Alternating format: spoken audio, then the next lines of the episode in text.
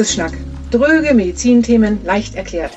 Ein Podcast aus der Praxis für alle, die gerne mal verstehen möchten. Von Bettina Steinfeld-Klausen, leidenschaftliche Heilpraktikerin in Tostedt und meine langjährige Kollegin und Freundin, die über ein riesiges Wissen verfügt, das sie ganzheitlich mit Klugheit und Augenmaß zum Einsatz bringt.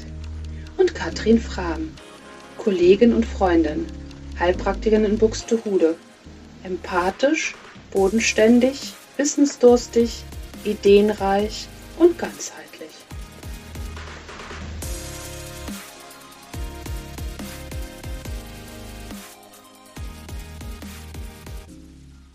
Hey Katrin, wie wäre es heute mit einem Thema, das uns alle betrifft, worüber aber keiner spricht?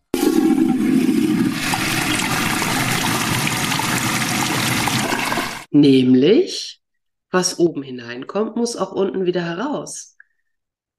Ahnt ihr es schon, genauer gesagt?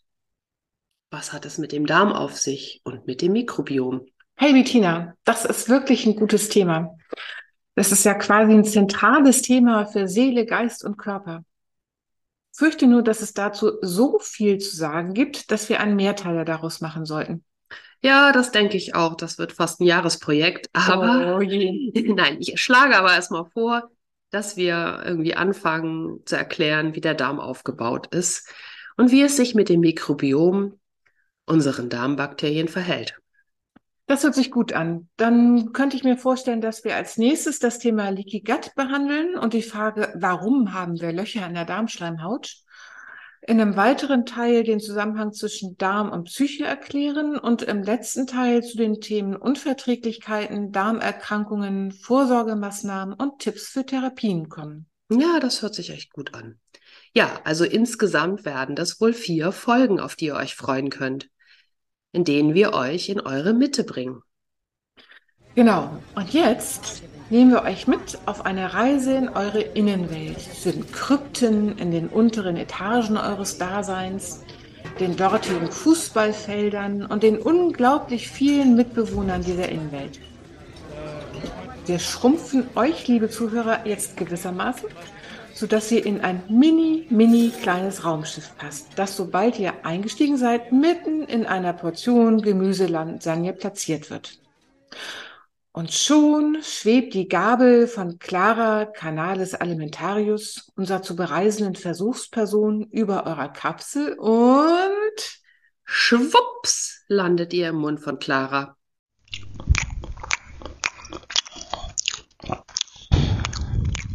Hier beginnt bereits die Verdauung. Denn hier in der Mundhöhle wird die Nahrung durch das Kauen zerkleinert und dank der Speicheldrüsen und dem von ihm ausgeschütteten Enzym Amylase werden die ersten Kohlenhydrate der Gemüselasagne in kleinere Kohlenhydratketten zerlegt. Also die Platten der Lasagne kann man sich mal so vorstellen. Ja, genau. Wir machen Kopfsteinpflaster draus.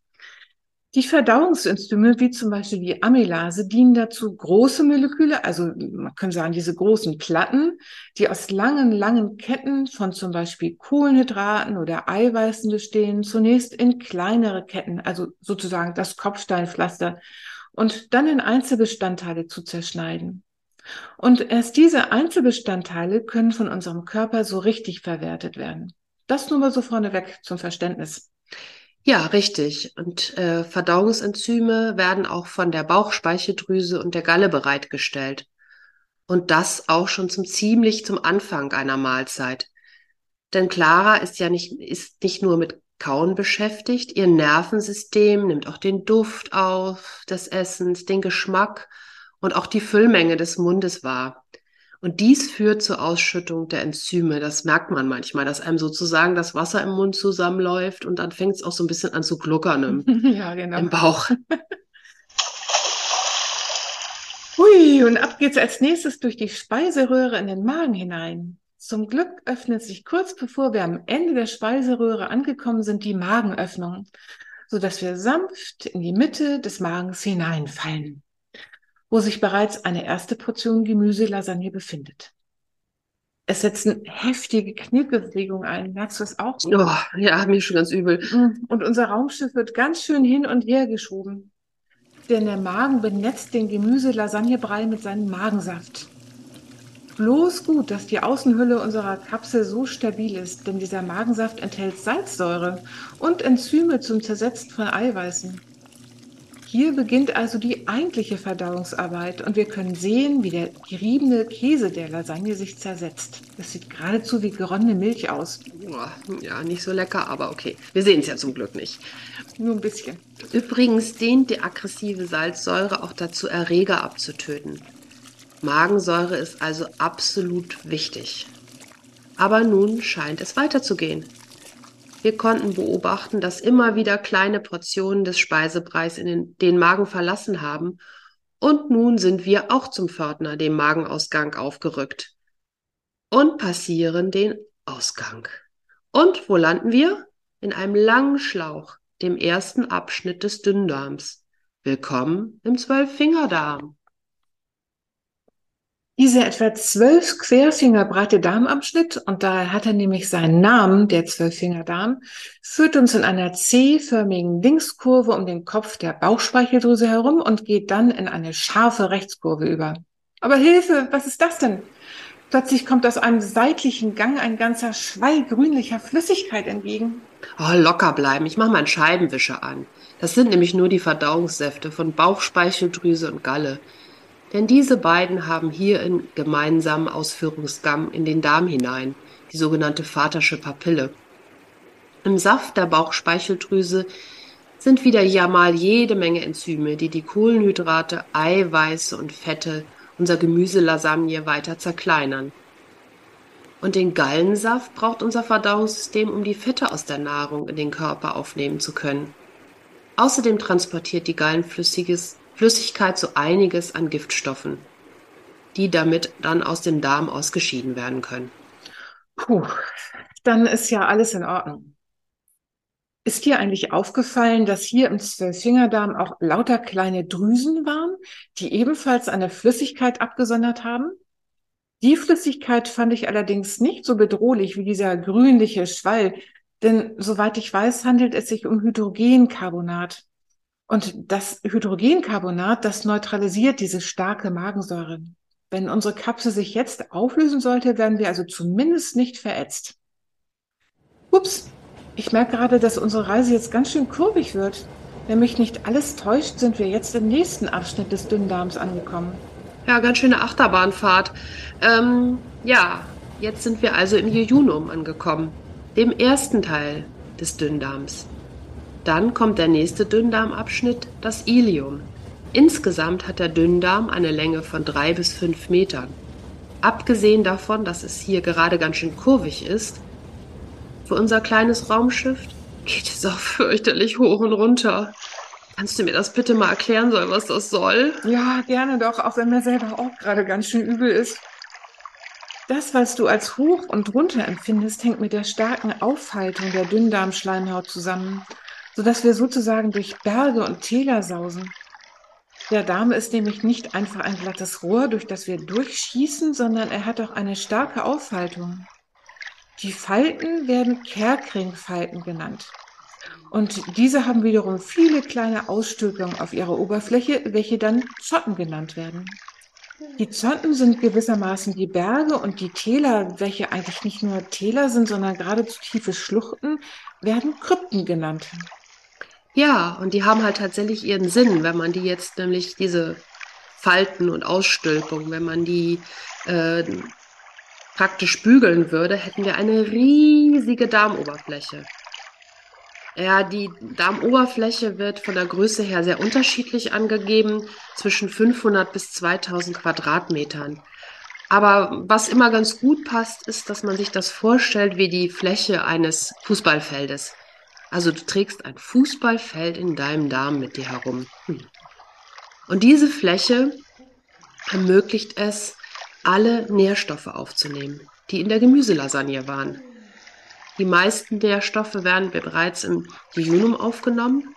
Aus den Nudelplatten, dem Käse, dem Gemüse und der Tomatensauce sind nun dank der Verdauungssäfte nur noch die Elementarbausteine vorhanden. Glukose, also Traubenzucker, Fructose, Fruchtzucker, Schleimzucker ist die sogenannte Galaktose, Aminosäuren und Fettsäuren. Da hat schon mal gerade mein Magen geknurrt bei den ganzen Aufzählung hier. Ja, und nur diese fertig und vollständig zerlegten Nahrungsstoffe werden durch die Darmwand ins Blut aufgenommen. Das schwere, nährstoffgesättigte Blut fließt aus diesen winzig kleinen Blutgefäßen des Darms durch die Pfortader hoch zur Leber, um dann weiterverarbeitet zu werden. Ist dir aufgefallen, dass es ganz schön glatt war? Also, dass wir auf den Bergen und Tälern, also Zotten und Krypten, wie auf Schmierseife dahingerutscht sind? Überall war dieser Schleim. Ja, es war nicht so wirklich lecker, aber okay. Die Darmwand enthält ganz viele Zellen, die ständig diesen schützenden Schleim produzieren. Diese Schleimschicht ist eine wichtige Schutzbarriere in Bezug auf Erreger und Fremdstoffe. Und auf dieser, und auf dieser Schleimschicht hat es ganz schön gewimmelt, wenn man genau hingeschaut hat. Oh ja, da war echt viel Gewimmel. Könnt ihr euch vorstellen, was das sein könnte? Ja, richtig. Das sind ganz viele Darmbakterien, die da ihre verschiedenen Aufgaben erfüllen. Wie viel der Darmbakterien wir Menschen haben, ist nicht ganz klar. Man schätzt etwa 100 Billionen. Das entspricht auch der Anzahl der unserer Körperzellen. Und es sind wahrscheinlich 400 bis 700 verschiedene Arten. der Gedanke, dass, so, dass wir so viele Bakterien in unserem Körper haben, ist ja vielleicht für manchen Menschen verstörend oder auch Ne? Manchmal hört man den Satz, ich bin viele. Das hat dann eine ganz besondere Bedeutung. Ja. Nie allein unterwegs. Nie allein unterwegs, genau.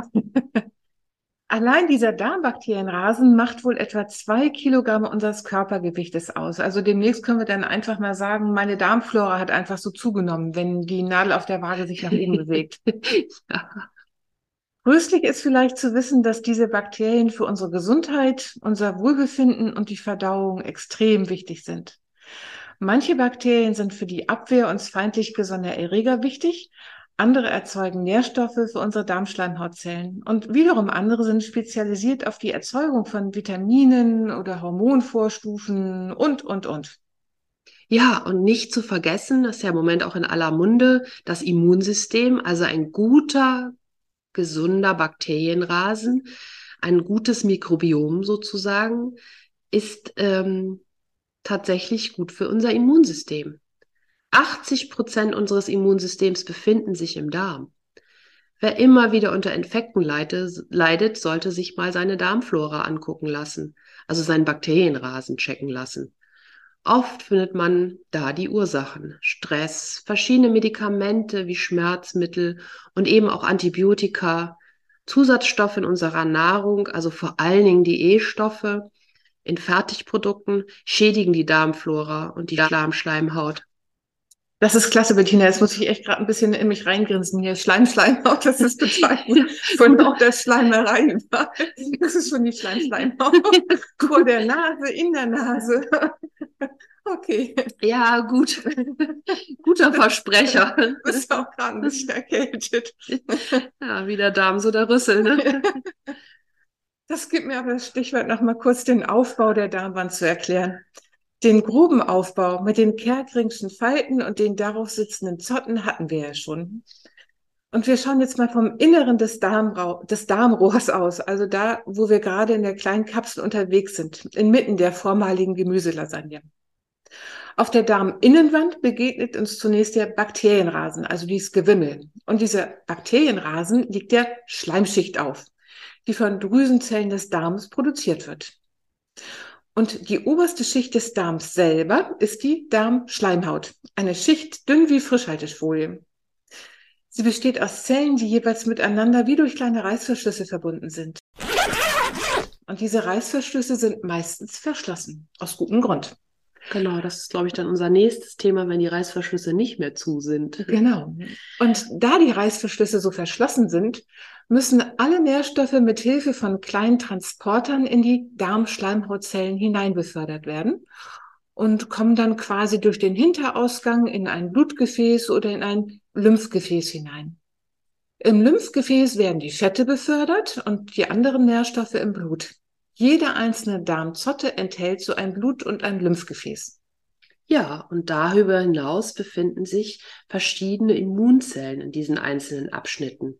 Bereits in der Schleimschicht haben wir Immunzellen und Antikörper, die über unser Wohl und Wehe wachen. Und die nächste Fraktion findet sich unterhalb der Darmschleimhaut. Gelangen Erreger oder Allergene hinein, bekämpfen die Immunzellen die Eindringlinge. In den Zotten befinden sich darüber hinaus Nerven, die zu unserem Darmnervensystem gehören. Das ist dann nachher das Thema Bauchhirn sozusagen, also in der dritten Folge. Genau. Und unterhalb der Zotten kommen dann zwei Muskelschichten. Zunächst eine Ringmuskelschicht, die das Darmrohr ringförmig umschließt, und darunter die Längsmuskelschicht, die entlang, die in Längsrichtung entlang des Darmrohres verläuft. Und was diese beiden Muskelschichten machen, das können wir in unserer Kapsel ziemlich gut wahrnehmen. Ich komme mir nämlich zeitweise wie im Schleudergang der Waschmaschine vor. Und das, wo ich immer seekrank werde. Echt. Beide Muskelschichten sorgen dafür, dass sich der Darminhalt gut durchmischt und vorwärts bewegt. Die Längsmuskulatur wird durch langsame sogenannte Potentialwellen, die Slow Waves, gesteuert, so dass sich die Muskeln des Jejunum etwa zwölfmal pro Minute zusammenziehen, die des Ileum neunmal pro Minute. Und zehn bis zwölfmal Minute pro Minute treten Pendelbewegungen auf, die den Speisebrei kräftig durchmischen.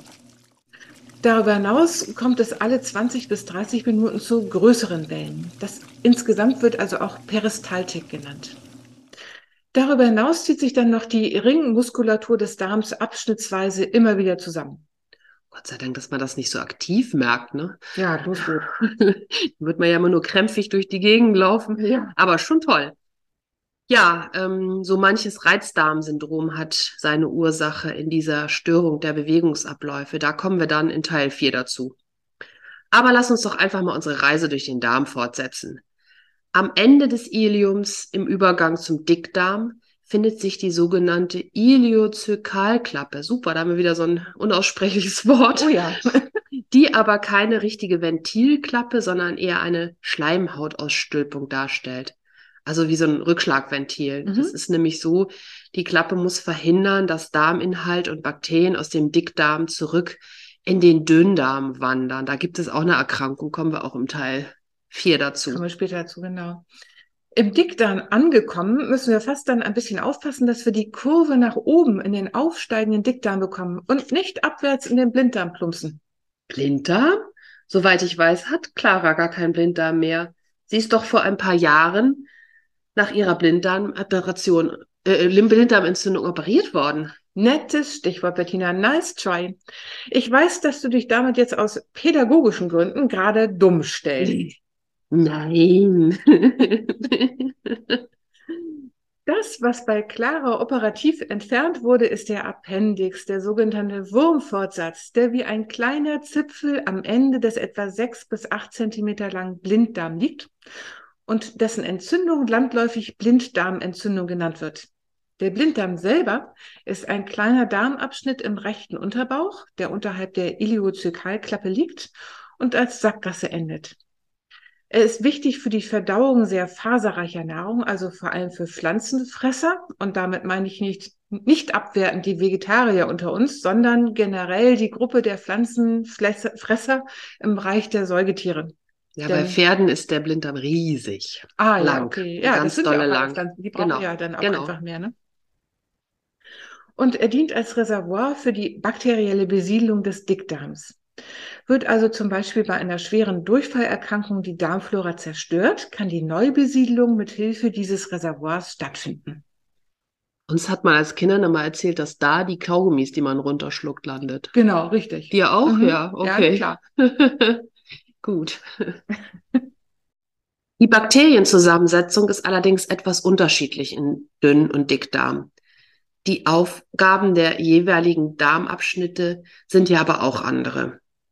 90 Prozent der Gemüselasagne wurde im Dünndarm aufgenommen, vorwiegend im oberen Abschnitt, dem Jejunum, im Ilium dann vor allem Vitamine, B- äh, B12 und Gallensäuren.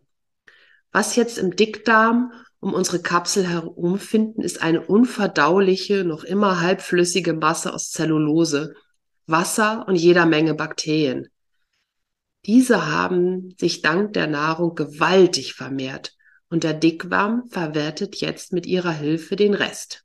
Mineralstoffe, Vitamine und Wasser werden nun vom Dickdarm aufgenommen und dem Körper zugeführt.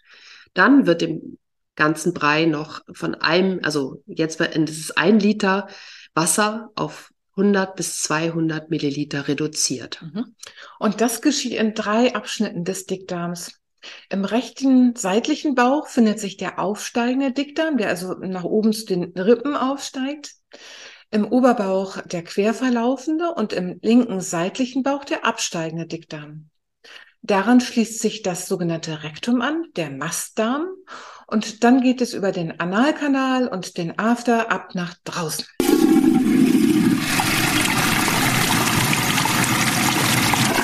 Ab in eine Kloschüssel. Jo. Insgesamt hat der Dickdarm eine Länge von etwa 120 bis 130 Zentimeter.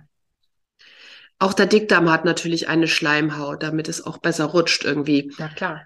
Aber die Aufhaltung ist nicht mehr so stark. Er hat nur noch die Täler, die Krypten.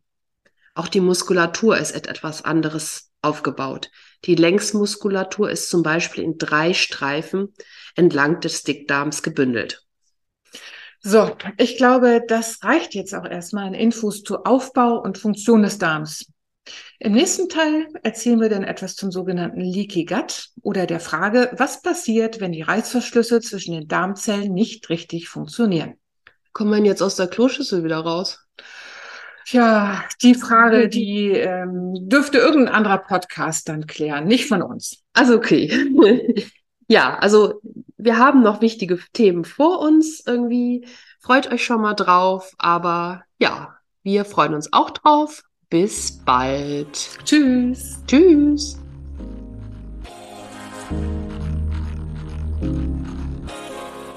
Der Podcast ersetzt keinen Besuch in der Arzt- oder Heilpraktikerpraxis.